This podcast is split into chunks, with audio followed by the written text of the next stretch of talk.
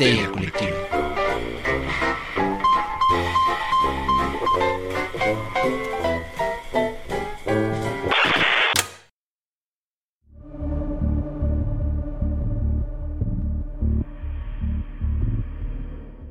Esto es Histeria Colectiva, el programa donde Fernando Santamaría, Ricardo Medina y el Dr. Braham se sientan alrededor del círculo de invocación para abrir la caja de Pandora y volarse la tapa de los sesos platicando sobre ficción, magia, ocultismo, casos supernaturales, literatura y todo lo que tenga que ver con la cultura del horror. Buenos días, buenas tardes, buenas noches, donde sea que te encuentres, a la hora que te encuentres escuchando esto, muchas, muchas gracias por dejarnos entrar a tu hogar para llevar todo el terror a tus oídos. Yo soy Fernando Santamaría y te doy la bienvenida al piso 666 de Evil Inc., mejor conocido como Corporación Malito en este lado del continente. Ah, eh, quiero darle la bienvenida al hombre, el mito, la leyenda, al buen doctor Braham. Doctor, ¿cómo está?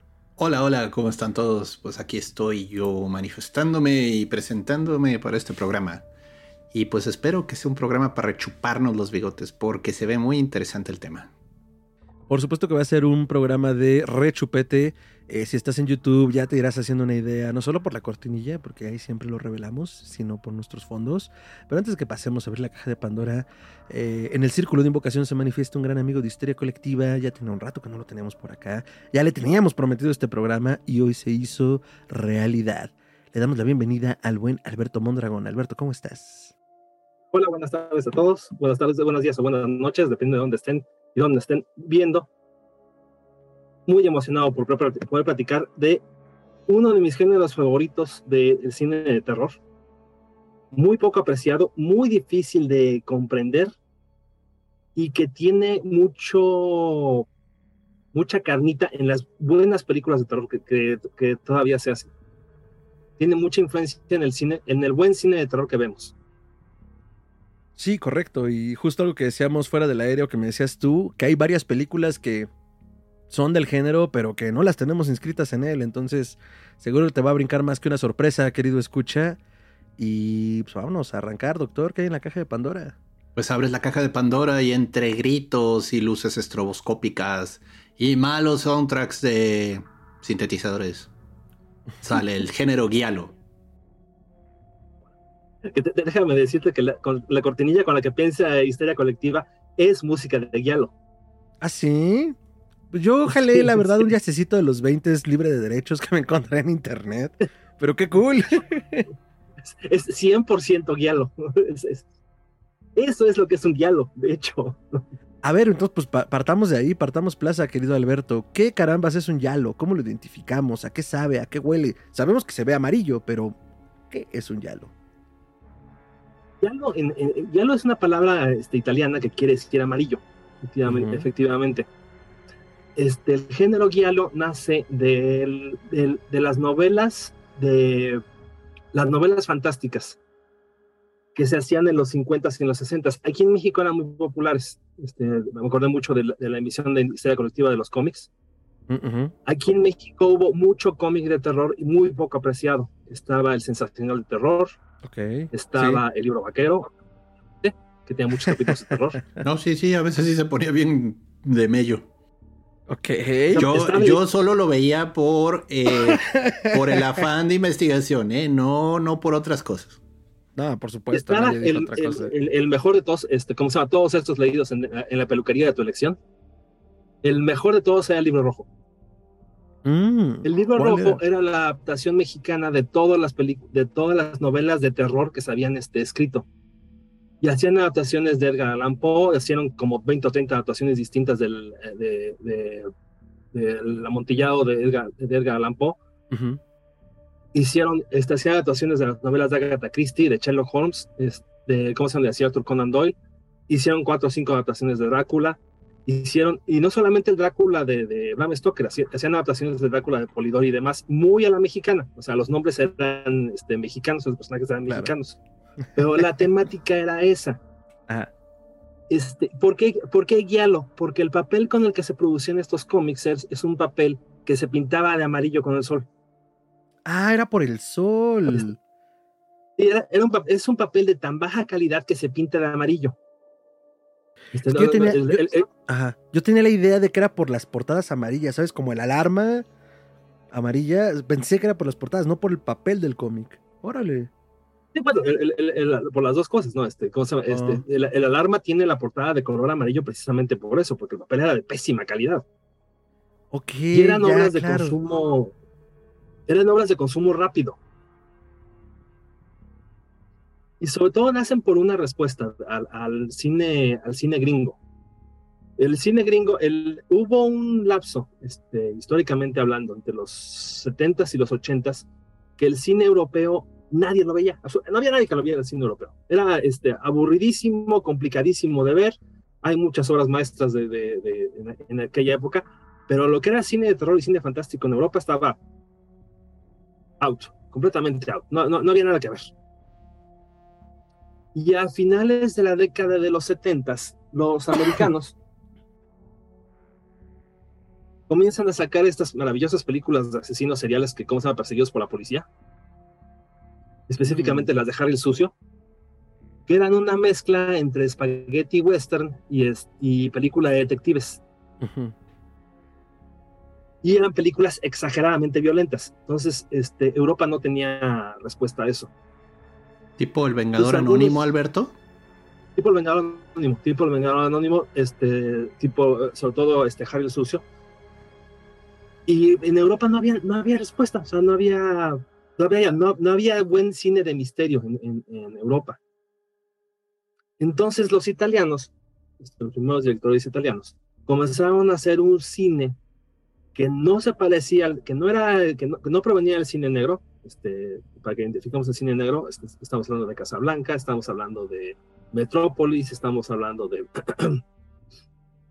que no, que no fue, se parecía al cine negro, sino que tuviera una, una propia, una identidad propia. Y entonces, ¿cómo lo hacemos? Bueno, pues me robo algunas cosas de, lo que estaban haciendo los gringos, ¿no? Este, ¿Qué cosas me robo? Pues el asesino desconocido. ¿Y quién es el asesino? Este, no, no sabemos quién es, sale con una máscara, le vemos la mano, este, mm. uso, de, uso de, de, cuero y unos títulos de películas increíbles, ¿no? Este, no tortures a un patito. Este, el, pájaro del cristal, el, de cristal plumage. El pájaro del, ¿cómo se llama? El pájaro con, la, ¿cómo se llama? con el plumaje de cristal. Este, mm, mm. el gato de nueve colas. Wow. Sí, no, no, no. Extravagantes y estrafalarios. Maravillosos, ¿no? Este, galería de terror, este, y el, el, fondo de la película, es la, parte más entretenida de, los diálogos, es que uno, no, no, sabías quién era el asesino. Dos, había un componente sexual que era fuertísimo, muy de la onda de los ochentas. O sea que el asesino era, este, eh, tenía problemas sexuales bastante este, severos. Y me imagino que se excitaba a través de, esos crímenes, ¿no? Se, se, excitaba matando, se excitaba matando a las chicas, ¿no? Pero este, y, las chicas que salían en las películas eran increíblemente preciosas. O sea, las mujeres más hermosas del mundo salían de las películas, salían de los diálogos. Y las torturaban. Esta era, esta era una, una, gracia en especial. Y aún así todavía no, no estaba muy bien definido el, el, género. Ah, no, ok. A mí me parecía muy definido ya. No, no, porque entonces ya es cuando ya entra el cine de color. Ah. Y otra vez volvemos al mismo problema, ¿no? O sea, ya tengo este cinema de color, ya, ya, ya, ya, ya, podemos producir masivamente cine en color. Este, ¿Cómo le hago para que el color evoque algo? O sea, que el color cuente una historia, ¿no? Que sea visual, un, elemento narrativo visual. Un elemento narrativo, ¿no? Que no nada más sea este, el, el, el color por sí, por sí mismo, ¿no? O sea, que no me aparezca un rojo, un amarillo, un azul, este, sino que el color tenga alguna cosa que me perturbe. Este, aquí voy a hacer un, paréntesis. Este, todos los que somos fanáticos del cine de terror, este, tenemos, ah, esperamos algo en común del cine de terror. O sea, yo espero que cuando veo una película de terror, que la película me espante sea, que la película me perturbe de alguna manera, que la película me haga ruido dentro de la cabeza, ¿no? Este, les, digo, les voy a platicar el, ejemplo más clásico. En la película de El Resplandor, hay una escena que es impresionantemente interesante, en la que llega este Jack Torrance al hotel y hace su entrevista de trabajo con la que lo van a contratar. Y le dice a la esposa y al hijo, váyanse a la cocina. Y entonces la esposa y el hijo se van a la cocina, caminan por un pasillo largo que mide como 30 metros de largo y van platicando con el, con el cuidador, con el, este, con el negrito. Y van caminando a la cocina y llegan a la cocina. Y ya, este, y, ya entran a la cocina. Y a, ¿cómo se llama? Y a Jack Torrance lo entrevistan, le dicen, este, le platican del hotel, bla, bla, bla, bla. Sale Jack Torrance de la oficina donde está, inmediatamente entra a la cocina. Sí, de hecho han tratado de hacer mapas del hotel y no es posible. O sea, Kubrick juega con las dimensiones del lugar de una manera muy, muy rara. Sí, no, el, hotel no tiene ningún sentido. Esa escena, solamente esa escena, adentro de tu cabeza te hace mucho ruido. Casi como que, ¿Qué, ¿Qué, pasó? O sea, no, no entendí. algo está mal. algo, algo está mal. algo, algo, aquí, algo aquí que estoy viendo está mal. Sí, te comienza a enervar por dentro, ¿no? O sea, no es que te lo están presentando. Mira, están pasando. No, es. Son cosas que el observador va presenciando, se va notando. Bueno, un poco como la descripción de Hitchcock de suspenso, ¿no?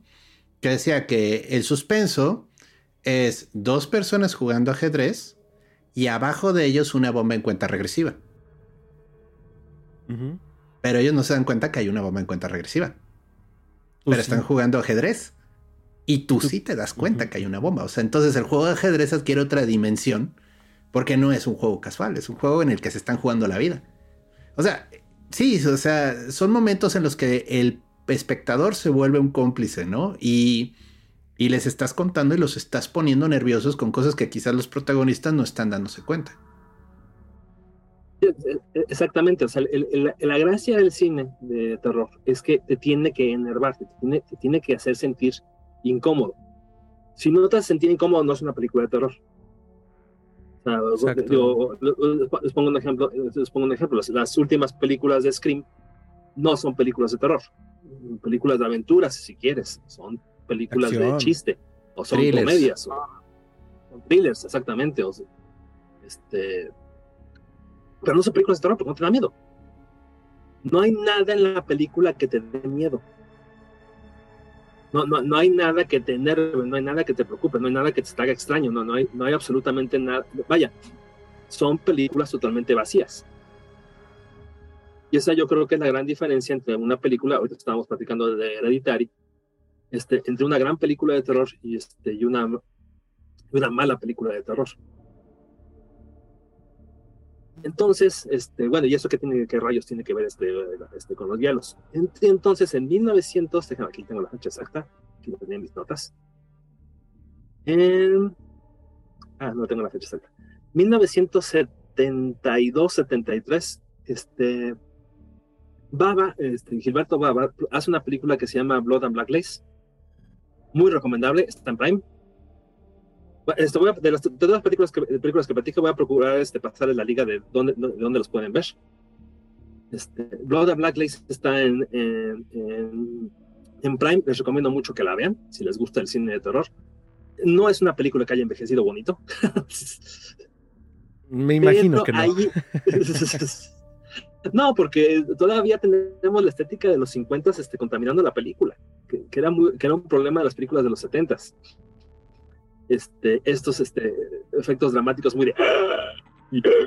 Y el close-up, ¿no? Congelado. El close-up. Ándale, y eso es exactamente, este, vamos a jugar con eso. Eso es exactamente lo que acabas de decir. Este, en las películas de, de, terror de los 40 y de los 50, este, name cualquier película mexicana de los 40 y de los 50 de terror, siempre haciendo un close-up. Más negro que la noche no, creo que sea de los 70, pero bueno, este, creo que es de los 80, pero sí. Bueno, más de la noche, este, el, niño de piedra es de los 70. El niño de piedra, este, hasta el viento tiene miedo. también todas esas películas, sí se acuerdan mucho de que hacíamos close-ups. Sí, sí, impactantes, o sea, hasta era cuchillada y... Y siguiente escena, nomás el cuerpo colgando así de, de una cuerda. Sin sangre. Ya, sin, sin sangre. Sí, sí, el super close-up así. Muy, importante, sin sangre. Y entonces, en el cine giallo, que es el que inventan los italianos, que, es, que ha sido ultracopiado este, en México, este, entonces aquí sí hago el super close-up. Y aparte del super close-up, le pongo el super close-up a los ojos de la chica. La imagen que tiene Fer este, como atrás de él es exactamente lo que es un guialo. De hecho, si, se dan cuenta, tenemos la imagen aquí, Isamera. Y es exactamente la misma imagen que yo tengo atrás de mí. Sí, la misma composición. Prácticamente es el mismo cuadro. Y son dos películas distintas, ¿eh?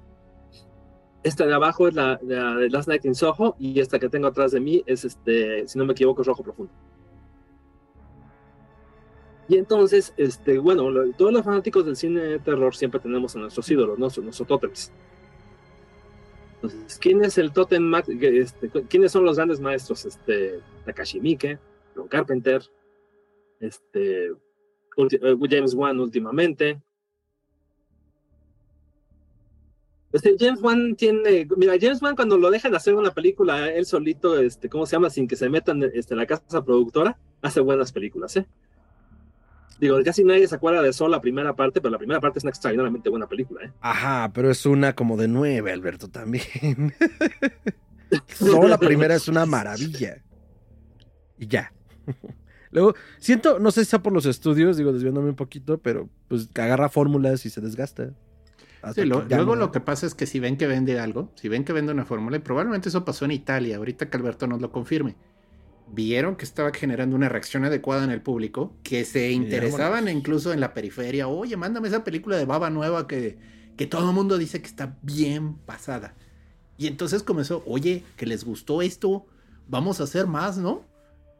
¿O cómo estuvo el desarrollo? O sea, porque digo, la propuesta más o menos ya entendimos, los encuadres, la violencia, alto sexo, eso siempre vende. Este, creo que eso siempre existe. Es divertido, ¿no? Este, ¿cómo se llama? Y hay una película, efectivamente, tienes toda la que le rompe el queso a toda la industria del cine. Esta, y esta película es Halloween de John Carpenter. Ah. Carpenter le rompió el queso a todo el cine, a toda la industria del cine, a todo, no solamente al, mainstream, sino a, las películas este, independientes. es una película que costó, creo que un... ¿Es Guialo? No, pero ahorita, vas a ahorita te voy a decir una que no creías que es un guialo y si es un guialo. Este, ¿Cómo se llama? Este, Carpenter produce la película con un millón de dólares y la película recauda 150 millones de dólares. ¿Proporciones actuales? No, es una brutalidad. es, como si la película hubiera costado 10 millones de dólares y, ¿cómo se llama? Y hubiera recaudado mil millones de dólares. Y sigue recaudando. No, es que es buena. Halloween 1 es muy buena película. No, Halloween muy buena. Es, extraordinariamente buena. Es una película extraordinariamente buena. Y entonces el, está, resulta ser que las películas de slasher sí venden, ¿no? Y entonces en Italia dicen, bueno, ¿y cómo hacemos una película de slasher que sea este, italiana, ¿no? Que sea europea. Y entonces al, buen Darío Argento se le ocurre hacer una película maravillosa que se llama este, la famosísima The Bell with the Crystal Plumage. Ah, el ave con el, plumaje de cristal. Mejor título de la, historia del cine. es, muy poético. Sí, sí, sí. Y cuatro, y, cuatro moscas sobre terciopelo gris.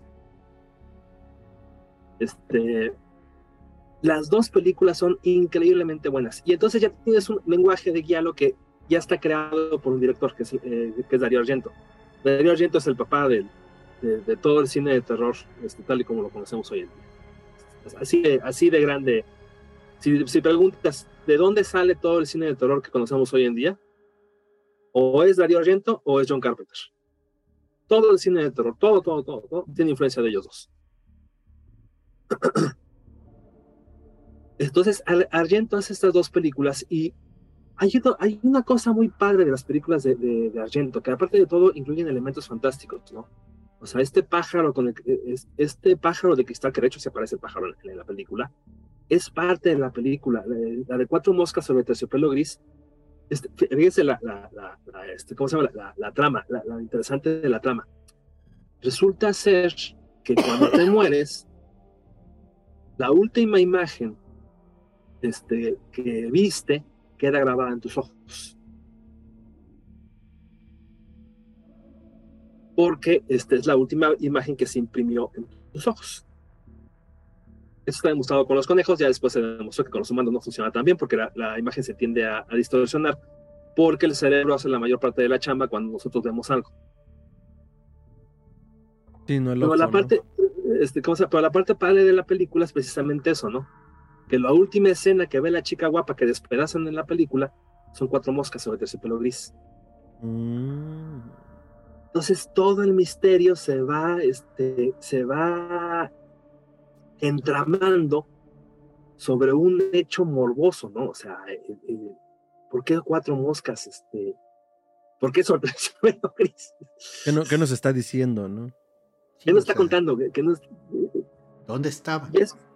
¿Dónde, ¿Dónde están las cuatro moscas precisamente? Este, y ya luego, de ya luego se descubre que, ¿cómo se llama? Que, la, que la, que es la asesina, y es una cosa muy padre, muy, muy de onda de Agatha Christie, los asesinos en las películas de los guialos son la persona que menos te esperas. Muy, mm. muy, muy, muy rebuscado, ¿eh? O sea, muy, onda Agatha Christie, de que está muy, muy rebuscado. ¿De dónde ¿Y esta por qué? Y la chava trae un pendiente que trae una mosca encapsulada en este en, en ámbar y está cuchillando a la otra mujer, el pendiente se está moviendo y por, ello, y por eso ella ve cuatro moscas, está moviendo el pendiente. y no es que sean cuatro, sino que se está refractando. Qué barroco. Qué rebuscado. Exactamente. Qué rebuscado, qué barroco. Es que eso es lo padre de los diálogos, ¿no? Precisamente eso, el, el hecho de que esté rebuscada la historia, que no, que no te la vayan a dar de comer así de fácil. Entonces, están los diálogos de, ¿cómo se llama?, que está haciendo Darío Argento. Este, están e, estas historias cuando en Estados Unidos se hace el primer guialo americano. Es una de las películas de slashers más influyentes de toda la historia del cine. Y esa película es... Cinco centavos a qué cosa máquina adivine. Viernes 13. Oh, doctor, tiene poderes. No, no, no, es que en el momento en el que comienza a escribir un asesino, violencia y sexo, dije, a ver, ¿qué es lo único que no tiene Halloween que sí tienen los otros? Ay, espérame. Viernes 13, las adolescentes en poca ropa. En poca ropa dando show de repente, los adolescentes jariosos, este, y pues Jason detrás, como un arma de Dios castigándolos. O sea. No, no, no, no, no, no, no, aguas. La primera de Vines 13, ¿quién es la asesina? Pregunta de la mamá. La, mamá, la mamá. Exacto. Sí, pero era Jason, o sea, entre comillas era. Es que esto es la venganza de Jason, o sea, era así como. Exactamente. Ajá. Sí, es la mamá, de hecho. y, y si es muy guiado, tienes razón. Ves, tú nunca ves. Eso yo tampoco lo había hecho hasta que estuve haciendo la investigación para esta, esta, esta presentación. Escucharon aquí primero, amigos. Tú nunca ves. tú nunca ves quién es el asesino. Tú ves una máscara, chicas jariosas, un chin de sangre, muy buena fotografía para una película slasher, por cierto. Y otra característica más de las películas slasher, un muy buen uso este, de, de, de, las, del creative killing. Ah, del, sí, los homicidios creativos, ¿no? Sí, sí, sí, sí, o sea, este, ¿cómo se llama? Sí, no es solo ¿Cómo, chop, chop, chop. Sí, sí, no, no, no. o cómo los encuentran. No es, sub ni, ni, ni, cómo los cortamos, ¿no? Digo, está la famosísima escena esta en la que sale Kevin, en la que hizo su aparición, primera aparición Kevin Bacon. Sí, claro. Que, que, están cochando en la, este, en la cama muy contentos y felices y ¡guas! nos atraviesa con una lanza, como, como se llama, como moscas. Como puercos. Que ese es un, como puercos, que ese es un homenaje a otro guialo este, que se llama Bahía de Sangre. Ya. Estoy aprendiendo mucho, amigo. Y que, y que luego parodian genialmente en la última, en la primera temporada de Chucky, cuando Chucky está bajo la cama, está tratando de perforarlo. Ah, Mientras están ahí en la cama retosando y Y el pinche no quiere agarrarlo si no puede. ¿Qué, esa escena que buena está, por cierto. Gran tributo. Sí, mira. Oh. Sí, o también cómo los encuentran. O sea, digo, a veces no te queda claro qué les pasó. Sabes que ya no mataron. Pero luego llegan y lo encuentran convertido en espantapájaros, por ejemplo. Así, nada más la cabeza clavada en un poste. O sea, como que hay una cierta creatividad sádica en el momento en el que se descubre que hay otro muerto, ¿no? No es nomás, ay, está muerto. No, normalmente es eh, de shock porque, ¿cómo se atrevió a hacerle eso? Sí, o sea, digo, adelantándome un poco y, ahora viéndolo con otros ojos, con lo que está diciendo ya Alberto, Hannibal, con, con, las muertes que tiene, es una cosa, o sea, cuando está el pinche policía así abierto de espalda, colgado, pues obviamente retoman de ahí como toda esa escena, ¿no? Del diálogo. Con toda secuencia. Y, el uso creativo de las armas, de, las armas de, destrucción, ¿no? O sea, ok, voy a usar un hacha. Este, y, hay una cosa que es muy, que, es, que, la, que la retoma muy bien el diálogo, que viene precisamente de los cómics, este, que es algo que no se, que no se atreven a, que no se atrevían a pasar en cine. Esto es el, el hecho de que de la sangre. Esto sí aparece en los cómics y no te aparece en la pantalla grande. Híjole, es que como, la como bien decía, cabrona como bien decía Gerardo, las películas estas de lo que el viento tiene, hasta el viento tiene miedo y este veías el, resultado final, ¿no? O sea, la, mujer cortada y este, ¿cómo se llama? El, cuate con la sangre corriendo y demás, ¿no? Pero tú nunca viste el acto de, destrucción. Es una crítica, que, es una crítica que, yo, que yo hago muchas veces, ¿no? Todo el mundo critica mucho Game of Thrones y dice que es muy violenta. Este, y dices, a ver, güey, si sabes lo que le pasa a alguien cuando le clavan una espada. Normalmente duele y sangra. O, si, te, das una idea más o menos de lo que ocurre cuando alguien le meten un balazo. está muy este, romantizado. Está muy romantizado, digo, vuelvo otra vez a, la crítica, ¿cómo se llama?, del cine común y corriente, ¿no? O sea, cuando tú ves una película de Marvel y ves que alguien le meten un balazo, nomás se cae de espaldas y no hay sangre, ¿no? No, pues no, no, así no, así no es la cosa, ¿eh? Ah, pues ya ves o, pobre... ¿Cómo se llama? Este, o, que le clavaban la espada y baja la base y... ¡ah! Digo, es contemporáneo el caso, pero pues Jeremy Renner, que el actor que interpreta a Hawkeye, pues en las películas era prácticamente invulnerable y y se accidentó brutalmente en su casa con una máquina para quitar nieve. O sea, y el pobre acabó en terapia intensiva del hospital con una máquina que en teoría no está hecha para lastimar gente. Ahora, en una película de este género, en llano, pues sí podrían haberle pasado. Ah, ya. Ya, ya te entendí. Es que no sabía dónde íbamos con esto. Es porque estás hablando del accidente de Jeremy ah. Renner. no, no, digo, es que luego, es que luego no entiendes de dónde. O sea, lo peligroso que puede ser una herramienta convencional, ¿no? Y luego estos creative killings que a veces salen en los géneros slashers de que le pasan por encima la máquina trituradora de la movedora de nieve, dices, ay, ¿a poco, a poco con eso se muere alguien?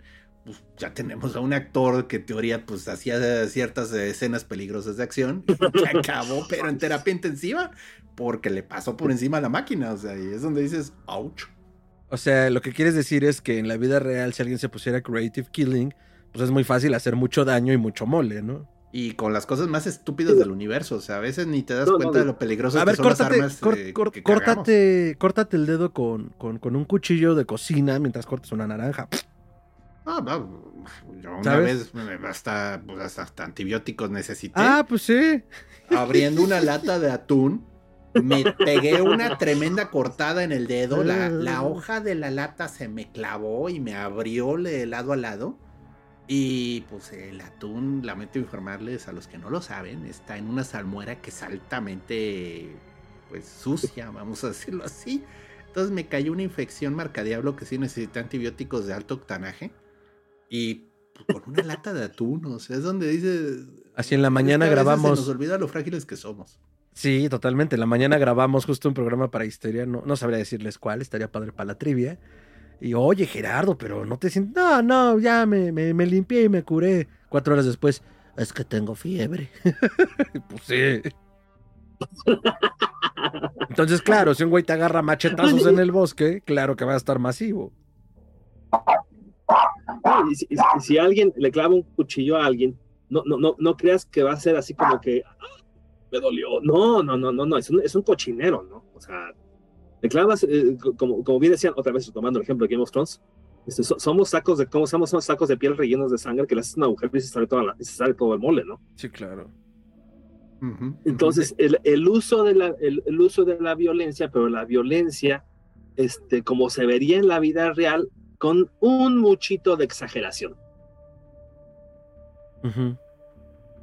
Con, un muchito, y sobre todo la violencia hacia las mujeres. Es una, es una cosa muy común en todos los diálogos. Y mientras más bonita sea la mujer, más matables. Pero, pero eso porque es una cosa que responde totalmente como una visión de la época, tiene algún símbolo, ¿por qué él ya lo, lo, mantiene así como ese arquetipo? Y, bueno, es, es, es, feo, es, feo, lo que voy a decir, porque sí es una cosa de género muy, este, muy, muy fea. Es, es una especie como de envidia, como de odio hacia las mujeres bonitas. Y entonces, este, como la mujer bonita no me hace caso o merece un castigo por, nada más por el hecho de ser bonita, la voy a castigar de una manera horrible, ¿no? Pues hay resentimiento. Es, la destrucción de un icono bonito. Es como destruir, este, ¿cómo se llama? Como si alguien agarrara y destruyera la Mona Lisa o destruyera este, la, la Venus de Samotracia, ¿no? Es destruir algo que es este, bonito, que, está, que, que te atrae física y sexualmente. Ya. Me recuerda mucho la escena en Fight Club, cuando precisamente agarra a golpes el protagonista, el chico que era bonito, el guapito, y lo despedaza, ¿no? A golpes. Y hasta le pregunta, ¿pero por qué lo hiciste? Quería destrozar algo hermoso hoy, o sea. Pero, a ver, digo, rascándole un poquito, es una cosa como de el resentimiento social, el resentimiento masculino. ¿Cómo podemos tener esa lectura en ese momento en el que nace el yalo de querer justo destruir algo hermoso? O sea, ¿por qué lo harían? es, un icono, la belleza femenina es un icono, es una, es una concepción este, que, nosotros tenemos acerca de lo que es bonito y lo, que es feo. Entonces, eh, cuando vemos algo bonito nos atrae, nos atrae, este, nos atrae inclusive sexualmente. O sea, muchos de nosotros vemos películas únicamente por, eh, digo, este, hay dos, por ejemplo, una, una actriz femenina que, es, que, que vemos películas de ella nada más por verla a ella la película no me, hay veces que la película no me interesa, nomás con verla a ella me es suficiente. Digo. Sí. Sí pasa, como con Mónica Bellucci, ¿no? Que se Ándale, con Mónica Bellucci o como con Charlize Theron, ¿no? Puedes ver una película de Charlize Theron que gracias a Dios Charlize Theron no ha casi no ha hecho películas malas. Pero puedes ver la película nada más por verla a ella, ¿no? Digo, este, ¿por qué vimos este, la, del, cazador de, de Blancanieves, no? porque sale Charlize Theron. Los demás de la película es pura basura. Pero sí hay una especie como de, componente de, de odio, de, de venganza, de, este, ¿cómo se llama?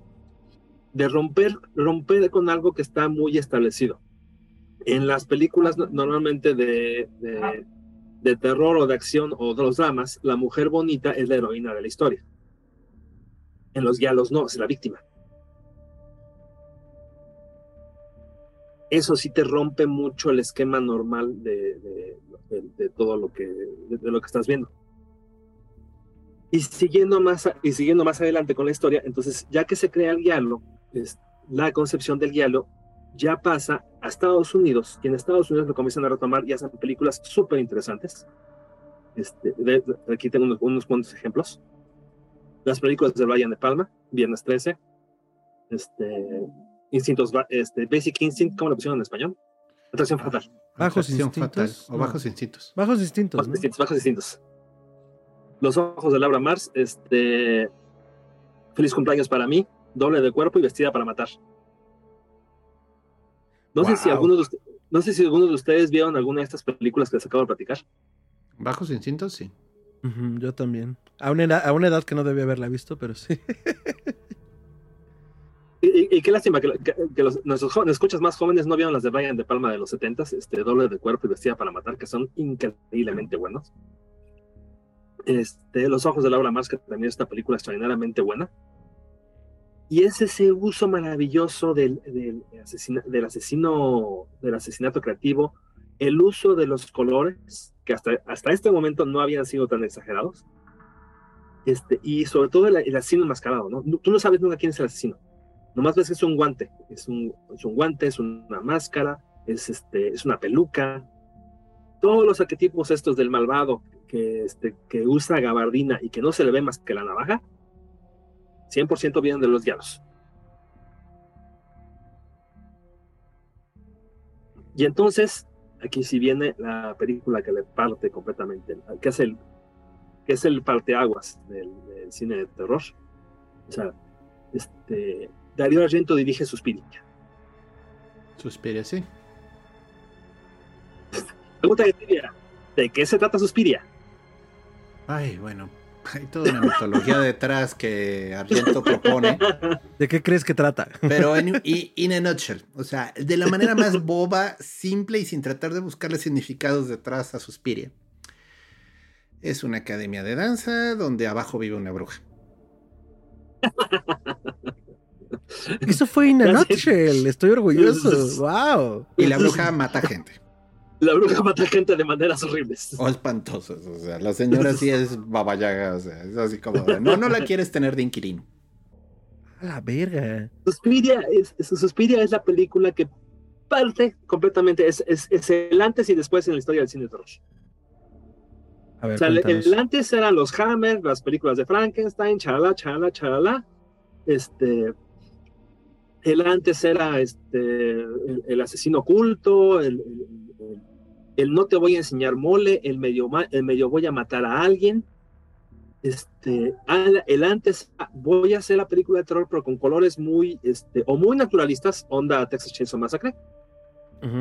Este, o eh, este, o colores, o mucho uso de blanco y, negro, mucho uso del, del, del claro oscuro este, onda más parecida al cine negro. Y de repente, pum, llega Suspira y le parte el queso todo lo que se había hecho en toda la historia del cine, por lo menos del cine de terror. Es que a mí Suspiria lo que me enervaba es el elemento sobrenatural, pero sin explicártelo. O sea, hay momentos en los que como que te dicen algo, pero están pasando cosas tan bien pinches locas en esa película que, que dices, ¿qué demonios? Esto no es humano. O sea, llega un momento en que dices, esto ya es sobrenatural. Aquí está pasando algo bien feo, bien raro. Que además no estoy entendiendo, ¿no? O sea, sí. está sucediendo allí y, lo estoy viendo, pero no lo veo. Y, no hay un asesino con una máscara que de repente se la quitan y van a descubrir que, oh, siempre fue el que hacía la limpieza. No. Sí, no es Scooby-Doo. No, no, no. En Suspiria sí sientes que está pasando algo bien feo. O sea, yo creo que la película, esa me dio un Gibisus bien feo de miedo. ¿Un qué? Eh, o sea, el buscar, el de casi persinarte, o sea. Eh, Yo creo que la, la, que me metió el susto a Dios también más grande después de esa. Bueno, obviamente el exorcista es otra que dices. Oh, Pero The Omen, a mí también me metió un bien pinche susto de Omen. Así que yo dije, ¿qué pedo que estoy viendo? O sea. O sea, ya como que Suspiria comienza a abrir esa puerta, ¿no? O sea, de películas que rebasan la lógica y que aún así te mantienen entretenido, porque no es tan irracional que digas, ya, ya no entendí nada. Este, el tipo se echó LCD y yo no sé qué filmó, ¿no? O sea, hay una trama, es muy bien contada la historia, o sea, su narración está bien hecha. Nomás que no entiendes un pito. ¿Qué está pasando? ¿Qué está ocurriendo? ¿Por qué se está muriendo la gente? Muy padre, la verdad, no entendí un carajo, excelente servicio. ¿Qué hicieron? ¿Por qué se lo están mereciendo? Porque digo, a veces en las muertes hay como una especie de justificación. ¿Qué hicieron para merecérselo, no? En Viernes 13, bueno, pues por tener sexo, es obvio. Pero el punto es, en Suspiria no es lógico a veces. O sea, sí, a veces hay gente metiche que quiere descubrir algo, se mueren. Hay gente que no le hace daño a nadie, se y se muere igual, ajá. O sea, así como de chale, o sea, ¿qué está pasando aquí? Eso sí lo cacho, que está ojete. No, pues una película objeta. Y está muy bien contada. ¿Cómo le haces para pasar una imagen a, la pantalla? Uh, compartir. Abajo debería haber un botoncito de Yo tengo que autorizarte el compartir pantalla. Share screen. Queridos, eh, queridos, eh, iba a decir televidentes, no mames. No ¿Qué año, manches, qué año es este? Ya puedes compartir, Alberto. Queridos podcasters, están a punto de ver algo en pantalla. No tengo idea qué es. Esto es permiso mundial, entonces sé lo mismo que ustedes. Esperemos que no sea espantoso. No, esperemos que no sea algo que nos tumbe el video. Sí, recuerda ¿Cómo que hay, hay copyright en el YouTube, ¿eh? Ah, sí. ¿Dónde está la, la... Aquí está. Ahí está.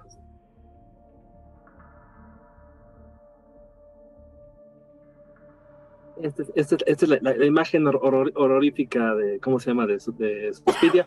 Para, para aquellos que no la pueden ver en vivo y a todo color, déjenme ver. ¿Cómo diablos se la hacía? Para aquellos que no la pueden ver en vivo y a todo color, vayan a YouTube, porque seguro están en Spotify. Chale. Oye, pero esa sangre se ve medio.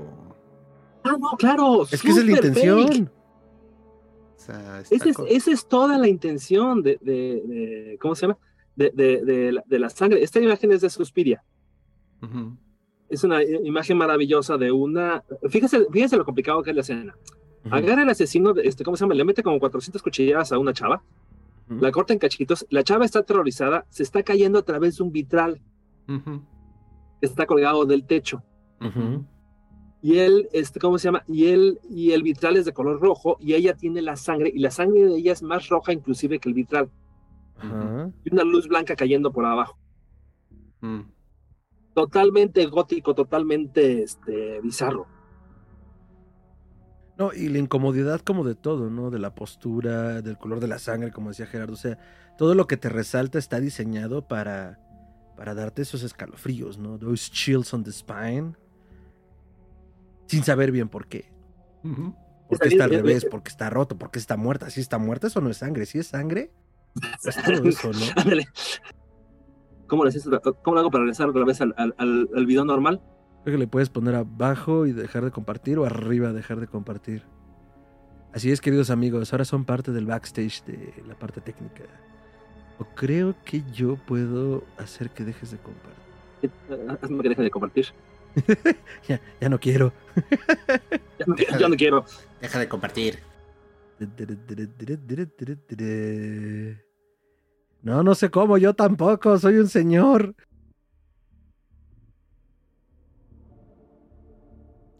Ah, ya, sí, sí, ya pude. Eh,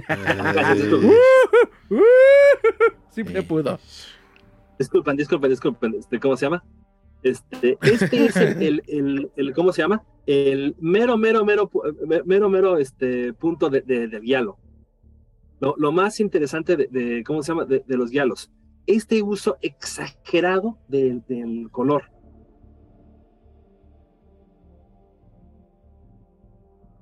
Me quito de...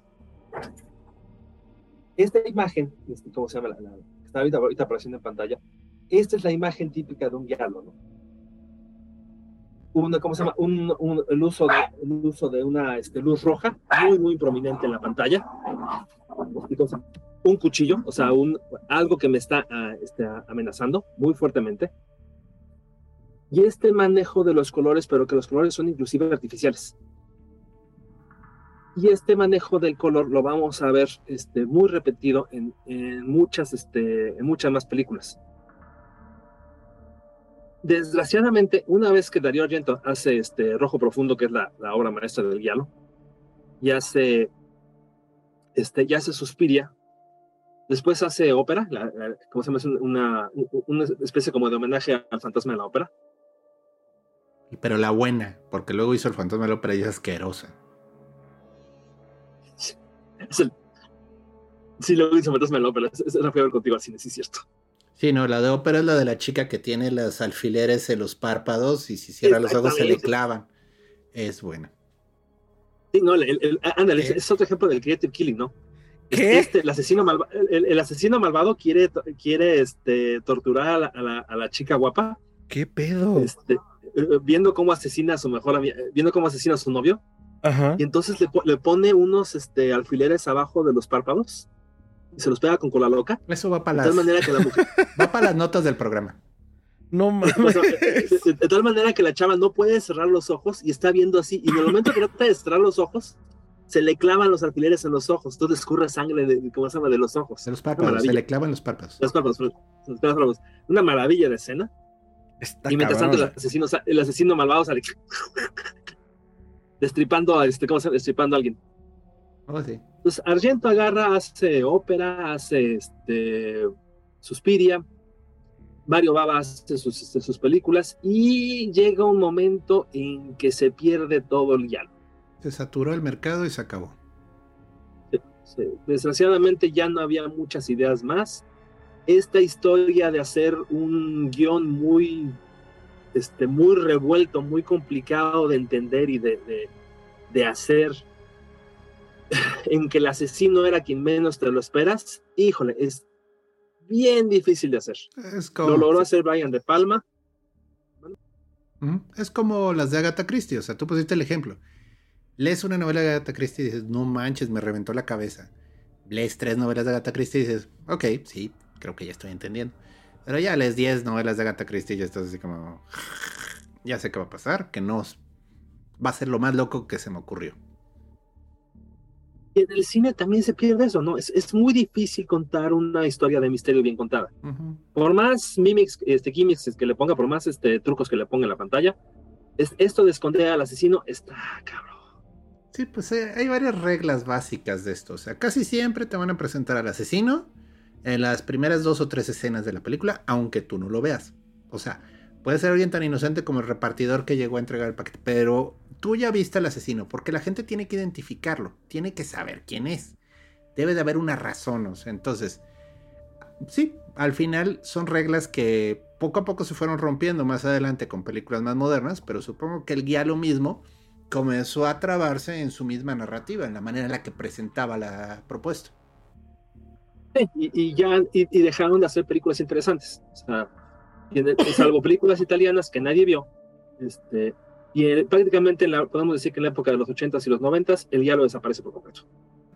Un minuto. Podríamos decir en, la década de los que, perdón, 80 90 en los 80s, 90 finales de los 80 principios de los 90 ya prácticamente para los años 2000, este, ya lo había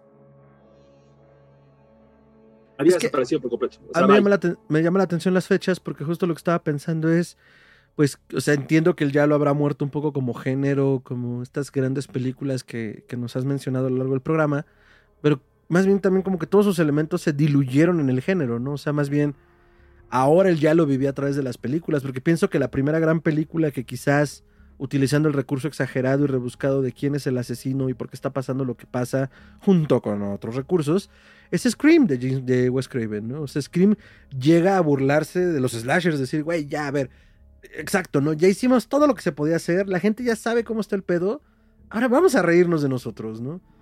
Y entonces empieza a retomar algunos tropos, entre ellos yo, yo reconozco como esta de la exageración del asesino, y, así empieza a pasar, creo que con todas las películas, ¿no? Entonces, el Yalo muere, vive el Yalo, porque entonces al final eh, empieza a pervivir en, diferentes tropos en, otras pelis que se van reinventando, ¿no? Y, en el género en general, ¿no? ¿O qué, es, la parte interesante, precisamente. Este, el Yalo ya como género prácticamente desapareció en los 2000. Hay directores italianos que siguen haciendo Giallos. Hay películas todavía hasta la fecha que son 100% Giallos italianos este, pero hay, una, hay un concepto que los, los críticos de cine que a mí se me hace una sangronada que, que, le, que, tiene, que le tienen que poner etiquetas a todo. Este, sí. E, este, por ejemplo, en los guialos no pueden tener elementos supernaturales. Entonces, Suspira no es un guialo. Ah. Es un guialo. No, claro es que un es un guialo. Sí, y, para quién no es un guialo, ¿no? O sea. Bueno. Es una película de terror. Ah, no. O sea, que en tu corazón no sea un yalo, no me importa, amigo, ¿no? Pues sí, pero... no, sé si, no sé si recuerdan, hubo, hubo una especie como de flat en la época de los, este, a finales de, a principios de los noventas, que va a abarcar de los noventas prácticamente hasta el año 2000, muy poquitas buenas películas, hubo muy poquitas buenas películas de terror en, esa época. O sea, los que se producían en Japolandia, este, Takashi Miike y compañía, este, las que se producían en Japón, este, El Aro y compañía, el cine de terror cae, se estanca, este, sobre todo en Estados Unidos y en, Inglaterra. Y entonces, este, comenzamos la década de, comenzamos los 2000 con una enorme ansiedad en, todo el mundo, ¿no? Eh, la ansiedad de que el mundo se va a acabar. Mileniarismo. El milenarismo, ¿cómo se llama? La, maravilla de, cómo se llama, lo único bueno que tiene este, esta idea de que el mundo se va a acabar es que las películas de terror se vuelven buenísimas. Si no por nada, el año pasado tuvimos cinco películas de terror extraordinarias, ¿no? Sí, fue un buen año. Y el, año, y el, y, el año antepasado tuvimos este, Midsommar y otras tres películas buenas. Y el antepasado tuvimos Hereditary y otras tres películas buenas. Sí. Y por eso estamos viviendo una época del cine de terror, ¿no? Porque nos hemos sabido reinventar sobre nuestros propios traumas. y entonces, este cosa, y esta es una cosa que me había platicado, comentado Gerardo, este, que, que, me, que cuando lo platicó me llamó mucho la atención, porque yo no lo había visto así. Es una reinvención del diálogo, ¿no? Este, y volvemos a ver diálogos, ya no con el elemento este del asesino oculto, porque tienes toda la razón, Fer, es muy necesario para el vidente el poder ver el asesino. Si no lo ve, la película no tiene sentido. O sea, si no sabe quién es, la, película no, no tiene sentido. Entonces es una película de detectives, ¿no? Ya hay películas buenas de, buenas de detectives, ¿no? Este, pero si no puedo ver al asesino desde un principio, no, no, no me interesa ver la película, ¿no? Este, ya le pierdo, ya, le pierdo mucho el interés. Y entonces, este, aquí viene la parte que es muy, muy padre, muy interesante este, es, efectivamente, este, lo que decías tú, Fer, aparece So, la primera película de So de James Wan. Aparece la primera película de, James Wan que se llama Dead Silence. Y en ah, Dead Silence, no sé si se acuerdan, este, cosa para los que la vieron, buena película de James Wan, por cierto, este, aparece un mono maloso maléfico que está montado arriba de un triciclo. Mm. ¿Dónde lo he visto antes? En, so. Ah, pues es Jigsaw, claro. Jigsaw, exactamente.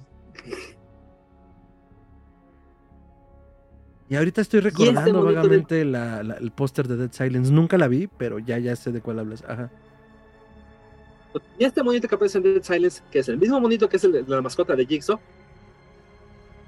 lo inventa Dario Argento en una película que se llama Rojo Profundo, que es mm. el, el, el, más básico, Rojo Profundo y lo retoma James Wan y lo hace con, y lo hace la mascota de la película, de la misma manera como el rojo profundo es la mascota de la película. Y con la misma función. Es un mono malvado que está atrapado arriba de un triciclo y que te dice, ya te cargo el payaso, hijo de la chingada. Se van a morir. Aparte, se van a morir. Y a partir de ese momento, eh, esto, eh, si no me equivoco, So es del año 2000, tiene 20 años. Ahorita te digo, pero sí, según yo, debe ser del 2000 también. Según yo, So es del so, 2004. 2004. Tiene 20, 19 años. Cuando sale So, volvemos a tener otra vez, por fin, un renacimiento del cine de terror, sobre todo del cine de terror independiente. Sí, porque además recordemos que es un corto, les gusta la idea y lo hacen película. Lo hacen película, y lo hace película un cuate que se llama James Bloom, que yo, yo personalmente le tengo una enorme admiración a, James Bloom, este, porque es capaz de hacer este, muy buenas películas de terror, muy, muy efectivas, con muy poco dinero y con muy pocos elementos. Y entonces, ¿qué es lo que tengo que hacer para que esa película sea visualmente chida? Que, a la gente le interesa verla, ¿no? Perdón, Alberto, ¿no es Jason Bloom? Es el de Blumhouse, ¿no? Ah, es que no sabía si era el mismo. ¿Sí? Es el, productor de Blumhouse. Blumhouse, ah, Blumhouse nace como, una, como, una, como una casa que hace películas de terror. Y la, y la película que, que hace a, a, Blumhouse es este So. que es una muy buena película con muy bajo presupuesto, que otra vez, mismo ejemplo, ¿no? La película costó creo que 4 o 5 millones de dólares y recaudó como 150 millones de dólares. 150, 180 millones de dólares. O sea, es un hitazo brutal. Su presupuesto fue de 1.200.000 y ahorita les digo el, em, el box office. Y en solo, eh, a ver, fue 1.200.000 dólares con lo que se hizo y recaudó 103.9 millones de dólares. Cabrón. Una bestialidad. Y entonces renace el cine de terror, pero para que renazca el cine de terror, tiene que contarnos una historia. Lo que hemos platicado, lo que yo he platicado, este, lo que platicamos al principio de este programa, y lo que hemos platicado toda la vida. Si voy a contar una historia de terror, me tiene que espantar. Y si me va a espantar, me tiene que perturbar. Y si me tiene que perturbar, tiene que tener algo que no tenga ninguna otra historia de terror. Y entonces, ¡pam! Renace el guialo. Y renace el guialo en manos de una bola de directores que, hacen, que han hecho películas interesantísimas. Este, de entre los más interesantes, este, Last Night in Soho, de Edward Wright, mm. que es 100% un guialo. Muy buena película. Este, si tienen oportunidad de verla, este, véanla. Este, Malignant, la última. ¿eh? La he visto. Creo que todas las que vas a decir no las he visto y sé que tengo que verlas. Vas. Son buenas. Ok, les, voy a dar este, un, listado de películas de terror buenas. Este, es, bueno, también es una bronca para los que nos gusta el género, ¿eh? este, no, lo voy a negar. El, cine de terror, sobre todo aquí en México, para poder ver buen cine de terror está bien complicado. O sea, sí es bien difícil conseguir la, este, de los títulos que voy a decir, este, ¿cómo se llama? Este, son difíciles de conseguir. Este, voy a procurar decir de, dónde las pueden ver. Este, License in Soho la pueden ver en HBO. Está en HBO. Este, Malignant también está en HBO. Este, Ro y Titané. ¿Cómo se llama? Ro está en Netflix. Eh, ¿Cómo se llama? Este, ¿quién, ya, vio, ya viste Titané, Fernando? Esa sí la vi y el doctor, el doctor no quiso verla, le dio hueva verla. No, no me dio hueva. Se negó a verla. Perdón, pero el body horror necesita estar cierto humor para poderlo ver. Eso no lo habías dicho, eso lo habría entendido. Bueno, estoy explicándole ahora. Estaba muy deprimido en ese ah. momento y la verdad no se me antojaba ver. No, habría estado de la, de la chingada, no, tienes razón. Sí, yo, yo vi Titané, tuve la oportunidad, me, me invitaron a, a, una de las pocas funciones que hubo en sala aquí en México y muy chingona, la neta muy chingona. Y, el, y, Julia Ducournau, este, ¿cómo se llama? La directora de y la directora de Ro, retoma muchos de los elementos, ¿cómo se llama?, de, del cine guialo, ¿no? El uso de los colores. Si te acuerdas la escena, bueno, la escena que todo el mundo ha visto de, de sin, este, ¿cómo se llama?, sin, sin nada. Este, ¿cómo se llama? La escena de la chica arriba del coche, con el color del coche, que es un color amarillo, así fuerte, fuerte, fuerte, fuerte. Y el color de la sangre. Y, ¿cómo se llama? Y, y ella, que es una, este, ella que es una asesina y que anda matando gente de la, manera más creativa. Digo, mata a alguien con una silla, que es una escena maravillosa. Está excelente. Esos pequeños elementos que venían del cine guialo los, se comienzan a reincorporar en las nuevas películas y ya con el nuevo lenguaje que tenemos del cine de terror, este, lo hacen un cine muy, muy, muy, este, muy interesante está, esas dos, este, hay una película que ese sí es 100% para los amantes del cine que se llama Berberian Sound Studio. Una película rarísima, lentísima. Pero lo padre de la película es que te cuentan cómo se hacen los efectos de sonido para el cine de terror. Mm, eso me gusta. Y el, ¿cómo se llama? Y el ejecutivo, el, el que está haciendo los efectos de sonido para el cine de terror, se comienza a volver loco precisamente porque está viendo un guialo y entonces la película lo comienza a una especie como de hechizar y lo comienza a atrapar dentro de la misma trama de la película. Oye, eso está muy chido. Otra vez este juego. Eh, es otra vez este juego, este, ¿cómo se llama? De, algo oculto que te comienza a atrapar, que te comienza a jalar, que está maldito, muy onda este, Suspiria, la original. Se hace el remake de Suspiria, este, que a mí me gustó muchísimo y que, que traen muchos elementos muy padres. Mi esposa la definía muy padre. Este, ella decía, cuando una, cuando una mujer, cuando un grupo de gente danza, están haciendo magia. Porque en el momento que están danzando, no están en la tierra. Están creando algo que es completamente nuevo. Mm, está como en esta zona, ¿no? Y en conjunto, además. Sí, sí, Ellos. Wow. Y en, si, están en, conjunto está más cabrón, ¿no? O sea, estás creando magia, puede ser magia blanca, puede ser magia oscura. Entonces, del elemento original, que era este, la, película de Suspirio original, que era una bruja, como bien lo definió Gerardo, una bruja ojete que vivía en el castillo, que andaba matando gente que, que le gustó, tenemos a el grupo que está haciendo magia a través de la invocación de la magia a través de su cuerpo. es padrísimo. Es, una, bola de elementos muy, muy padres. Esto es lo padre de que nos está aportando ahorita el Yalo al cine actual, ¿no? El, el hecho de que nos trae imágenes visuales que no son normales una película normal, historias que son mucho más interesantes de ver, y una sensación de que no sé qué rayos está pasando, pero me gusta, me atrae. Este, Gerardo eh, este, estaba platicando también, eh, me ha platicado una serie que, le gustó, que nos gustó mucho. Mm. Ah, brand New Cherry Flavor. Ay, también. Ay, no mames. hubiera visto todo lo que no he visto para este programa. Claro. Oigan. Pero ya lo voy a ver con más ganas, como toda la audiencia también. Ajá, cuéntenos, ¿de qué va? Que se nos antoje. New Cherry Flavor es la misma, ¿no? O sea, es eh, uso de colores, uso de unos azules muy azules, unos rojos muy rojos, un creative killing muy, eh, este, muy, muy, muy, este, muy creativo. Este, una bruja, unos brujos malvados que andan persiguiendo a la, a la, chica chicha, y la chica chicha que se mete a hacer brujería y no debería haberse metido a hacer brujería. bueno, pues que se le hace. Así pasa cuando sucede, cuando ves, haces brujerías por TikTok. ¿Qué? Si matas, si matas al pato, ahora cómetelo, ¿no? Sí, pues, ¿cuál es la explicación que da March cuando acaba siendo ella el vampiro jefe de todos?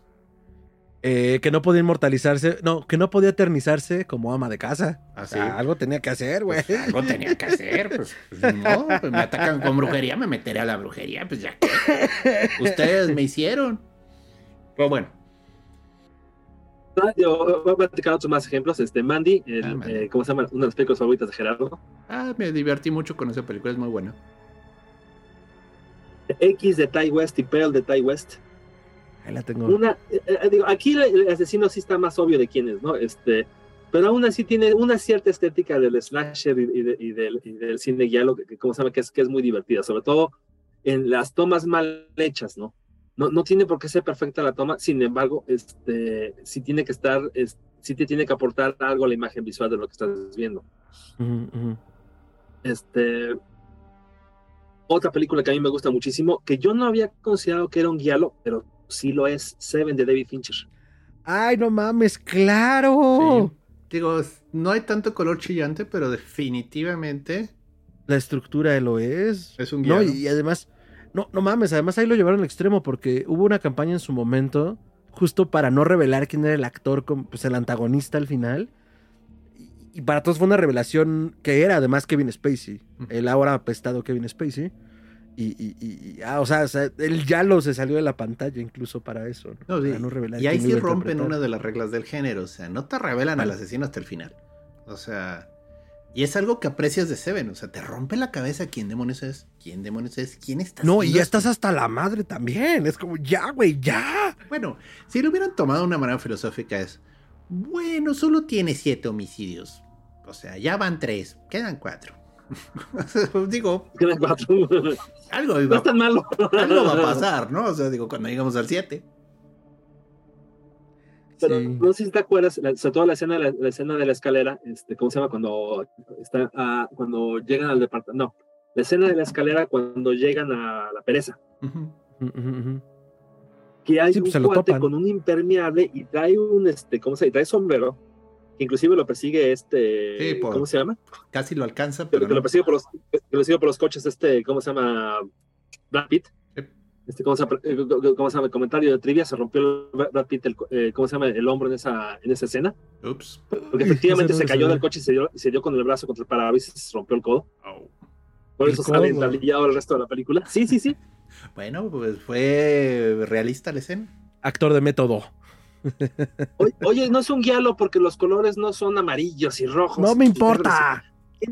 Tiene, todo lo del guialo y dices, es que no tiene amarillos ni rojos ni verdes. Sí, la película está filmada en amarillo. Sí, no, y si hay, y si hay unas escenas con ciertos colores chillones. Recuerdo el de la lujuria. Si recuerdo bien, eh, la escena tiene unos tonos eh, leones y bien pesados.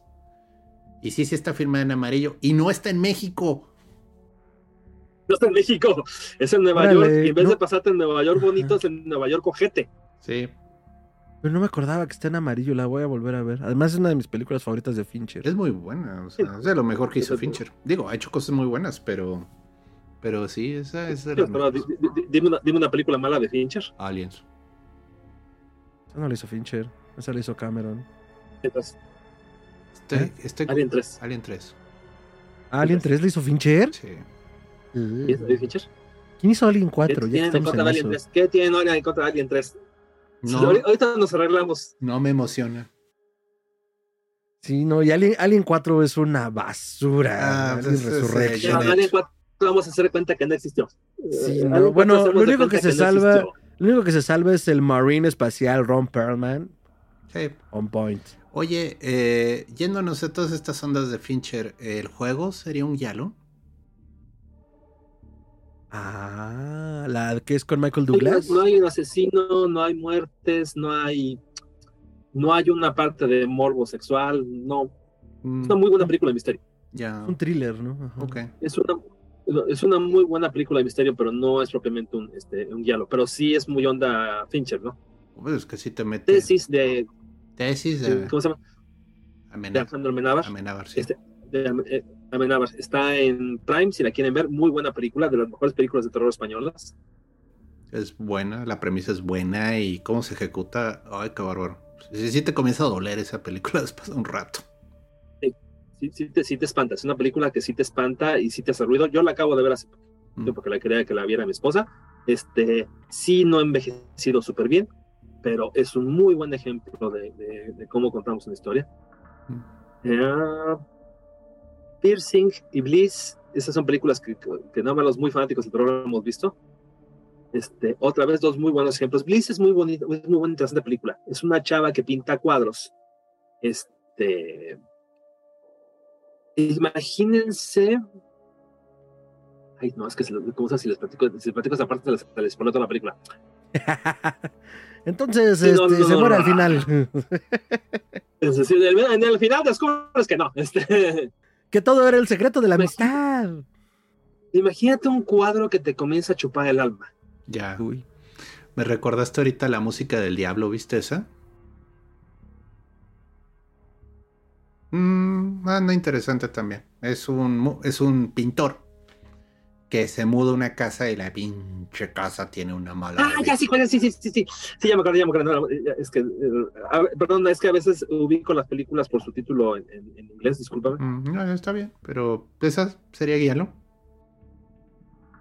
La pintura está bien pinche loca, ¿cómo ¿eh? O sea, cuando se pone a pintar eso, sí dices, ay, su madre.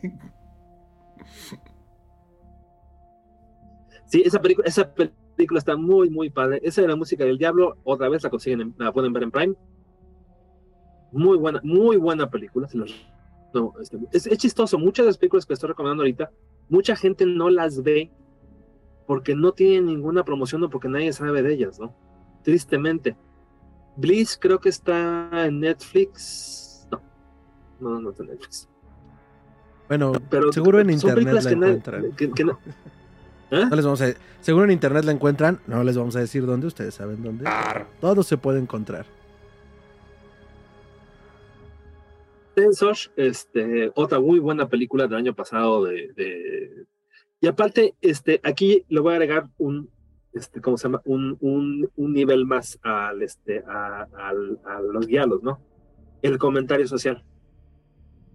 Decía, es- es- son como las, las películas de zombies. Este, las películas originales de zombies eran muy buenas porque había un comentario social, ahorita son estupideces, ¿no? The Walking Dead era muy buena serie cuando, ¿cómo se llama? Cuando este, había un comentario social de lo, de lo ojete que es la gente, ¿no? Ujú. O sea, del, del ser humano contra el ser humano este, en situaciones extremas.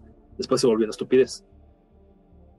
Eh, y Censor es una película que habla de la censura. Ujú. Y hasta qué punto la censura es aceptable. Ujú. Y cómo cuento una historia acerca de la censura y cómo le meto una historia de una película y cómo cuento la historia de una manera este, que me pegue de una manera muy especial, pues utilizo colores muy fuertes, utilizo un asesino desconocido, utilizo una chica guapa que está en apuros y utilizo muertes muy exageradas. Otra vez todos los elementos del guialo que se incorporan para hacer una película de terror interesante. De Neon Demon. Ah, el demonio de Neon, eso a mí me gustó mucho. Y a mucha gente no le gustó. A mucha gente no le gustó, no entendí por qué. Se me, se me hace mucha sangronada. Es que a, mí, el final es anticlimático, sería el punto. O sea, la gente esperaba una redención. O sea, el problema de, del, cine hollywoodense es que vivimos esperando que el protagonista sobreviva de alguna manera. Y en el momento en el que un final no te permite un cierre feliz, te deja dañado, te deja sintiendo que algo no estuvo bien. O sea, si Hansel y Gretel, la bruja se los come, oh, qué trágica historia, ¿no? En cambio se salvan los niños y todo el mundo feliz, ¿no? Y George Caldera se queda esperando a la novia. Grandes referencias simpsonitas en este episodio. Pero, ah. pero el punto es ese, o sea, el demonio neón es una, y sí es una crítica social impresionante a la industria del modelaje, a lo que están dispuestas a hacer las personas para mantenerse, porque la vida de una modelo, a menos que seas una figura de esas de Get Set súper famosa, es corta, o sea, en cuanto comienzan a tener la primera arruguita, en cuanto comienzan a tener la primera imperfección, gracias, vaya, hay 15 niñas nuevas que quieren eh, estar aquí, ¿no? Y, y si tocan esos temas, y luego entra un tema fantástico que yo aprecié mucho. Pero sí, el final sí te deja con un tono triste, o sea, oh, chale. Pero no, es una película disfrutable, o sea, se vale el chale del final, o sea, esos son buenos finales. Eh, eh, ¿Cómo se llama? Y, otra vez, oye, ¿y de Neon Demon es un galo? No, galo no, no, no, no, o sea, todos los ejemplos que acabo de poner ahorita son 100% galos, galos, no. No, pero... Hay una sola película que yo, que yo he visto últimamente que se llama Blood and Heart, que es una película de un asesino que mata gays. no me gustó mucho, se me hizo buena, pero buena nada más. Este, pero, pero son todos estos maravillosos elementos que nos aportó originalmente el guialo, este, que se van permeando en cada una de las películas y que nos van ofreciendo un cine de terror que es mucho más interesante que ver. Sobre todo eso, que sea mucho más interesante que ver. Yo, yo estoy muy aburrido este, de, las películas onda el, el, conjuro, Ay, no, yo ya estoy hasta la madre. Y por eso James Wan lo tengo ya como muy aparte. Mm, hiciste cosas muy chidas, mano. Un día. Ah. Puede, no, hizo Malignant, que es muy buena.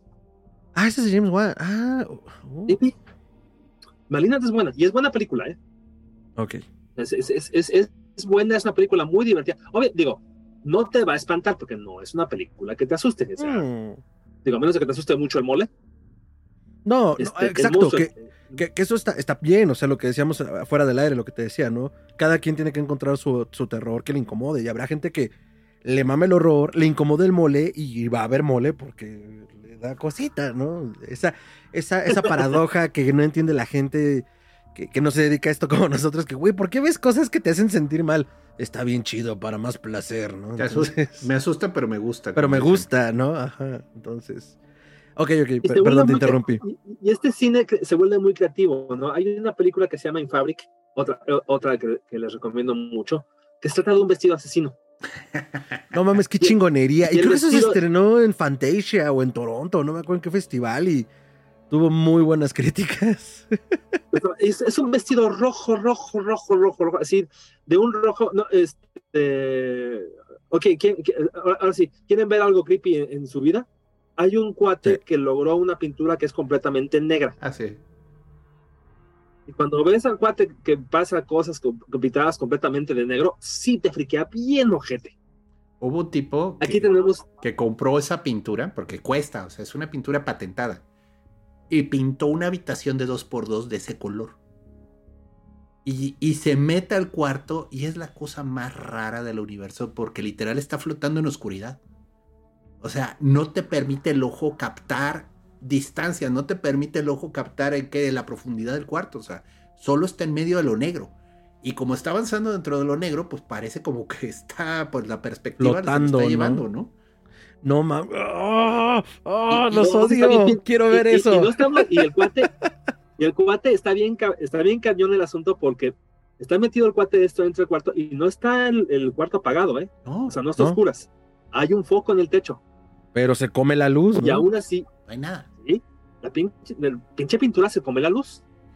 Entonces aquí es un vestido rojo, rojo tan intenso que se come en cierto sentido las escenas, ¿no? O sea, atrae tu vista aunque no lo quieras percibir. Entonces, el, digo, ya, ya, ya para terminar la, presentación, lo bonito, lo padre del, del ya, ya como género, ya, ya que lo podamos ubicar, es, son este, manejo de, de, ¿cómo se llama? de una serie de elementos que son muy, muy padres de, poder, de poder ver. Este, número uno, el, el uso de, de, colores muy exagerados, de colores muy rojos, de, amarillos, de azules, pero no el azul del cielo, sino un azul, un azul neón este, muy, muy fuerte, sobre todo el uso del rojo, el uso de la sangre, pero inclusive la sangre no se ve real, se ve como falsa, se ve, este, le cortan la, vaya, le cortan la cabeza a alguien y en vez de que salga sangre de color rojo carmesí, sale sangre de color rojo. y se ve raro, ¿no? Se, te, hace ruido en la cabeza de qué se estoy viendo, ¿no? cómo, cómo nos permea en, todas las películas, porque lo, comenzamos a ver como este elemento exagerado que, que, hay adentro de las películas, que nos llama la atención, que lo utilizan los directores para hacer una película muy interesante y que no sean películas normales. El, el, el género de cine de terror, para que exista, para que sobreviva más bien, requiere de películas que sean anormales. Eso es lo más... eso es lo más bonito de este género. Cuando nos preguntan, retomando tu pregunta, Fernando, este, ¿Por qué somos fanáticos del cine de terror? Somos fanáticos del cine de terror hasta el punto de, ver miles de películas, escribir ensayos y dar conferencias de cine de terror. O sea, ¿por qué, nos ¿por qué nos clavamos tanto en el género? Es que yo no creo que haya un género de, del cine que dependa tanto de la creatividad como el cine de terror. Este, Quizás en segundo lugar la comedia, ¿no? Pero también no es un tema muy aparte. ¿La, cuál, perdón? La comedia. La comedia, bueno. La comedia depende del timing, Fer. O sea, el, arte de la comedia es el arte del diálogo. El diálogo tiene que ser preciso, puntual. Las pautas para el chiste no se basan en tonterías. O sea, escribir comedia es dificilísimo porque necesitas una noción del ritmo que pocos escritores tienen. Y vaya, para ejemplo, es miles. Pero si quieren ver una muy buena comedia, o sea, en cuanto al libreto, Malcolm el de en medio es impresionante la precisión de los diálogos. Está muy bien hecha. El terror, quizás el diálogo no es tan importante. Sí, a veces hay momentos que lo que dice el protagonista es súper relevante en la historia. Pero el terror es más bien lo que no, o sea, lo inesperado de cómo manejan la premisa. Porque te pueden contar una historia. Una persona está encerrada en un cuarto. No puede salir. Lo interesante es para dónde te lleva la narración. Aquí estoy hablando mucho de el videojuego Silent Hill de Room, por ejemplo, que es una premisa muy loca, pero te comienzas a meter en el rollo del no puedes salir de su cuarto. No puedes. Y está buena la historia, o sea, al final el juego es inmersivo, te metes en él, estás tratando de resolver el misterio. Y bueno, es triste, porque Silent Hill, ¿verdad? No es una franquicia agradable. Pero ese es el horror, o sea, el horror parte de premisas que a veces son muy obvias, pero cómo te lo narran, cómo te llevan y a dónde te lo proponen que se resuelve, dices, Ay, ok, nunca había pensado que un vestido rojo podía ser tan peligroso. y ahora reviso siempre mi closet. Es cierto, siempre lo hace. no, no, bueno, hay, una película que se, llama, que, se llama Slacks que les recomiendo de todo corazón. Se van a divertir como enanos, que son unos pantalones de mezclilla que son asesinos. ¿Un qué? Pantalones, de mezclilla asesinos. Ok, hablaste en plural, eso es lo que me preocupa más de toda la historia. Pantalones. Sí, son más de un pantalón de mezclilla asesino y la, y la película es, está divertidísima. Es de las películas más divertidas que he visto en mi vida. Ya, ahorita Otra vez, una película. una, película hecha con, con, con, 10 pesos. Sí. Este, es lo más difícil, yo creo que lo, más difícil, lo más bonito de cine de terror es, este, yo, creo que a todos vieron Seven, entonces no voy a spoiler absolutamente nada, y los que no hayan visto Seven, ah, híjole, a ver, ya tuvieron más de 20 años, no chinguen. No, no, no, no, no se aman lo suficiente porque es una de las películas, es una de las mejores películas que se ha hecho en toda la historia del cine. Ya capturaron al asesino. Ya sabes quién es el asesino, ya sabes quién es el malo de la historia. Y cuando llega al final de la película, de hecho no lo puedes, de hecho no lo voy ni, ni siquiera espolear. ¿Qué hay en la caja? estás aterrorizado porque agarra el personaje principal, este Morgan Freeman, habla por teléfono este, a los de un helicóptero que lo está vigilando y les dice, no tenemos el control, John Doe tiene el control. Y ese momento te hiela la sangre, o sea, te, quedas helado. O sea, realmente piensas que va a salir el diablo de abajo de la tierra y se, va, y se los va, este, ¿cómo se llama? se los va a comer a todos. Y, y sí, en gran medida pasa. sí, sí pasa. Casi. de hecho, pero esa, esa es la, la, maravilla del cine de terror, que no tiene, yo creo que no tiene ningún género. Es ese instante de What's in the Box. No mames, qué pregunta. Que lo hace. ¿Cómo se llama? Que, que, lo hace tan maravilloso, tan, tan, tan bonito y nos hace interesante, y nos hace amar tanto este género. Cuando una película está bien contada, cuando ves cosas visuales que son padres, cuando no estás viendo lo mismo, este, desprecian mucho las franquicias como las de Scream, que te van que te hacen, que te, pasan la misma historia 50 veces, o como las franquicias del conjuro, que desgraciadamente después de una primera película este, extraordinaria, después, después las demás son pura tontería. E, este, e, e, esta, esta cosa de que realmente no sepas qué es lo que va a pasar, o que estés disfrutando realmente, como de Neon Demon, ¿no? Hasta cierta medida en The Neon Demon ya sabes qué es lo que va a pasar. Ya sabes que a la modelo guapa, que es medio inocente, se la van a agarrar las malvadas y se la van a conchar, este, la van a hacer carnitas y la van a matar. Ya lo sabes. Y aún así la película es fascinante. ¿Sabes a mí que me habría encantado? Pero eso es personal de esa película. O sea, que al final ella ya estuviera poseída por un verdadero demonio y se las comiera. ah, eso hubiera estado muy bueno. Habría sido el twist plot que nadie se esperaba. O sea, así como de, cree que soy la inocente, pura, linda. Esa película del demonio neón eh, es muy buena, pero hay una escena que a mí sí me sacó, me turbó mucho. La del puma en la cama. What, what the fuck? O sea, yo estoy preocupado por modelos asesinas. Y de repente ella llega a su cuarto de motel, que por cierto, el que dirigía ese motel es la persona más creepy del universo. Y hay un puma en su cama. Se metió el maldito gato. El deseo, Gerardo. El deseo está metido en su cama. Sí, sí, sí, pero pinche puma. O sea, güey, yo vi un puma, no vi al deseo. O sea. O sea, yo quiero llegar a mi cuarto de hotel. Esa chica vivía aterrada porque el del hotel parecía que un día se iba a meter a su recámara a violarla. O sea, tienes ese miedo toda la pinche película. Y hay un puma. El puma se metió por la ventana. El deseo entró por la ventana, Gerardo. Sí, no, no, o sea, es lo más linchiano que había visto en un buen rato. O sea, ¿qué demonios hace un puma en ese cuarto? O sea, ¿Qué trajo al puma? Ay, pero es que me siguió. ¿Me lo puedo quedar? O sea, pero bueno, ok. ¿Y el gato se lo puede quedar? O en, o, en Raw, cuando tú dices, bueno, la chava, la, chava es eh, eventualmente algo malo le tiene que pasar a la chava. No. O, este, o en Texas Chainsaw Massacre, ¿cómo se llama? Que la película original tú esperas que a Leatherface este, lo lleguen los chicos buenos y lo corten en pedacitos. O no pasa. Este, o, pues, o, o, etcétera, no, les puedo platicar de. O, o, el, o, el, o el exorcista, que de hecho tiene un final, pero no tiene un final. Es un final y es lo que importa. Un final y basta. Es, es, es, un final muy triste, ¿no? O sea, el, el, padre no le puede sacar el demonio a Regan. No por las buenas. Se lo acaba comiendo por las buenas. Se lo acaba este, quedando él por las malas y se suicida. Es, una, historia, muy triste.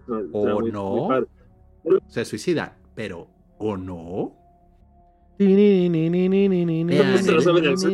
el Exorcista, 3. Eh, eviten ver el Exorcista 2, es muy mal.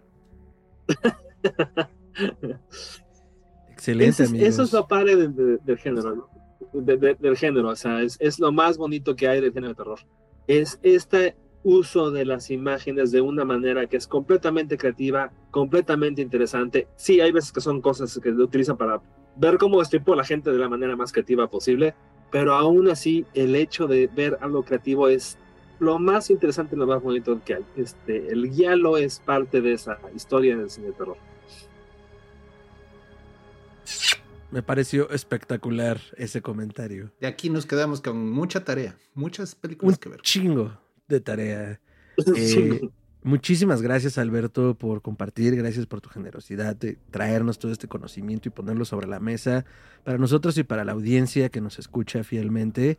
Eh, que no es un culto, definitivamente no es un culto. Espero que no sea un culto, no sean un culto. Todavía no. Eh, todavía no. Y pues nada, eh, nos vamos con muchísima tarea. Yo me voy muy emocionado con la cantidad de cosas que he aprendido y reconocido del Yalo, ¿no? Alrededor de lo que, de lo que estamos consumiendo todo el tiempo. Y no me queda más que pedirles sus comentarios de cierre, alguna, alguna añadidura, recomendación y redes. Eh, querido Alberto de redes sigo sin tener todavía. Este, ya, ya, tengo planeado un podcast en, en, en, Facebook, pero ¿cómo se llama? Pero todavía, lo tengo que aterrizar demasiado. Este, comentarios de cierre. Eh, vean buen cine de terror, jóvenes. Este, se, los, se los recomiendo mucho. Hay sitios que se llaman como Dread Central, este, Horror Losers. Horror, este, Horror Central, este, ay, ¿cómo se llama este? Se me fue el nombre. Horror.com este, Bloody Disgusting. A mí me gusta. No sé si lo has topado. Este, eh, eh, en los que pueden encontrar buenas reseñas de, de, películas de terror. Una vez que vean una buena, eh, que, encuentren una buena reseña de una buena película de terror, véanla. Hagan lo que sean, tengan que hacer, pero este, cosa para poder verla. Porque de veras va a haber muchas películas que les van a transformar su visión del mundo. el, cine, el cine de terror transforma mucho tu visión del mundo. Hay muy buenas historias que vale mucho, mucho, mucho la pena ver. Eh, no se conformen nada más con, eh, con ver una película de terror porque alguien dice que es de terror. Pues es comer no, eh, muchas de las películas son, son películas de aventuras. Este, digo, por poner un ejemplo, Stranger Things no es una película de terror, salvo la última temporada y algunos capítulos. No es una serie de terror, es una serie de aventuras. Sí, pues sí. Hay muy buen cine de terror, muy, muy buen cine de terror, y de veras vale la pena este, descubrirlo. Y cuando alguien les dice, John Carpenter es el gran maestro de cine de terror, Darío Argento es un gran maestro de cine de terror, Takashi Miike es un gran maestro de cine de terror, busquen las películas, porque de veras valen la pena verlas. Les van a abrir mucho la visión a un cine muy interesante de ver y que no se esperaban ver y se van a dejar de conformar con este con Scream y este, ¿cómo se llama? Con, los Screams que, que, pasan en el cine. Excelente, Alberto. Creo que es el mejor consejo que se le puede dar a la audiencia. Vean, vean, vean mucho cine, desencántense, encántense, vívanlo ustedes mismos. Muchas gracias, querido Alberto. Doctor, redes, comentarios de cierre y añadiduras. Ay, bueno, pues miren, no les puedo recomendar nada así de vean algo, porque aquí platicamos de casi todo lo que yo ubico dentro del género, así que pues, eh, chequen las notas del programa, esas van a estar muy interesantes y muy jugosas en esta emisión en especial. Lo que comentaba Alberto, nada más cerrándolo, me recordó mucho un comentario en el Gaiman en una... Él escribió un prólogo para una historia de Lord Dunsany, pero se aplica también para esto. Eh, él decía, bueno, es que pues, si solo han leído Fantasía Barata, ustedes están acostumbrados a beber Coca-Cola. Y sí, la Coca-Cola es rica, o sea, no hay problema, es sabrosa, es nutritiva, o sea, puedes disfrutar mucho tu coca con, con papitas, pero esta novela, decía Gaiman, es como un vino fuerte. Si nunca has probado un vino en tu vida, en el momento en el que pruebas el vino vas a sentirte levemente intoxicado y hasta vas a decir, órale, es similar el horror, o sea, puedes haber visto cosas muy sencillas, te quedas en el saborcito blando del Gerber, por así decirlo, y bueno, pues el Gerber te puede nutrir, pero ¿quién quiere comer Gerber toda su vida, no? Y una buena película de terror, pues es como una comida que nunca has probado y que en el momento en el que la comienzas a probar dices, oye, qué buena está. Esto es algo que nunca había probado o pensado que se podía probar, ¿no? Entonces, este, pues está, es una reflexión interesante, o sea, y vaya, no somos las últimas autoridades del horror, no aspiramos a hacerlo. Lo único que queremos es, pues ahora sí, comentar de dónde viene, cómo comienza, por qué es, ¿no? Y de ahí, pues, si ustedes quieren hacer la tarea y comienzan a buscarle, por todos los medios. Y si descubren alguna película que digan, es que este es el guialo que tanto mencionaba, déjenos un comentario, grítenos, se les olvidó esta. Y nosotros nos encargamos de ir a estrellarle una silla a Alberto en la cabeza y decirle, ¿por qué no mencionaste esta? Pero bueno, eso, eso se los dejamos de tarea. Revisen, de veras que hay cosas muy padres. De redes me pueden encontrar en Twitter como Chuntaro Melquisedec. Esto es arroba chuntarome. Eh, ¿Ves donde participo más? Donde comparto más, donde cotorreo más. Si no son de Twitter, porque pues por algún motivo desean este, separarse de la horrible presencia del señor Musk, los entiendo. Pero créanme, Twitter me gusta más que Facebook con el señor Zuckerberg. Así que pues, ahora sí que elijan su demonio de preferencia que les administre la red, ¿no? Entonces, este, con eh, Facebook tenemos, eh, bueno, hay varias eh, redes, pero hay una red personal que es la de avisos. Es Gerardo Braham, ahí me pueden encontrar. Y pues sobre todo ahí me pueden buscar y pues las redes del programa. Gracias por estar con nosotros. Excelso, piña, doctor. el sillazo, el sillazo te toca a ti. Historia colectiva se deslinda de todo acto ilícito. Sego 400, eh, no hay mucho más que decir, ya está todo puesto sobre la mesa, como decía el buen doctor.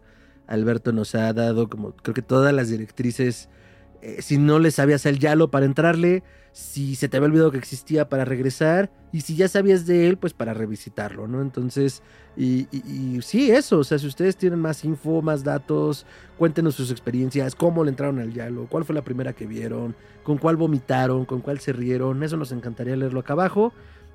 Y pues yo no tengo nada más que decirles, este, muchas gracias, gracias por llegar hasta acá. Gracias por compartir. Y me pueden encontrar como arroba mantra 6 con y latina y doble al final en Twitter y en Instagram.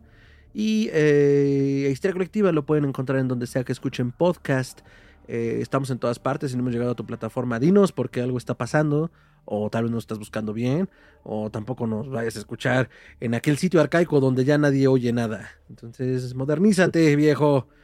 Ah, y a Histeria Colectiva la pueden seguir en todas las redes como arroba histeria horror. Para cualquier comentario, añadidura, queja, sugerencia, nos pueden escribir a contacto arroba podcast.com Y pues nada, muchísimas gracias. Eh, nos vemos en la siguiente emisión. Eh, ya saben, nunca se compren un pájaro de cristal, eh, nunca se pongan un vestido rojo, siempre revisen su closet y por amor de Dios, por amor de Dios, nunca se acuesten en terciopelo azul. nos vemos en la siguiente emisión. Hasta entonces.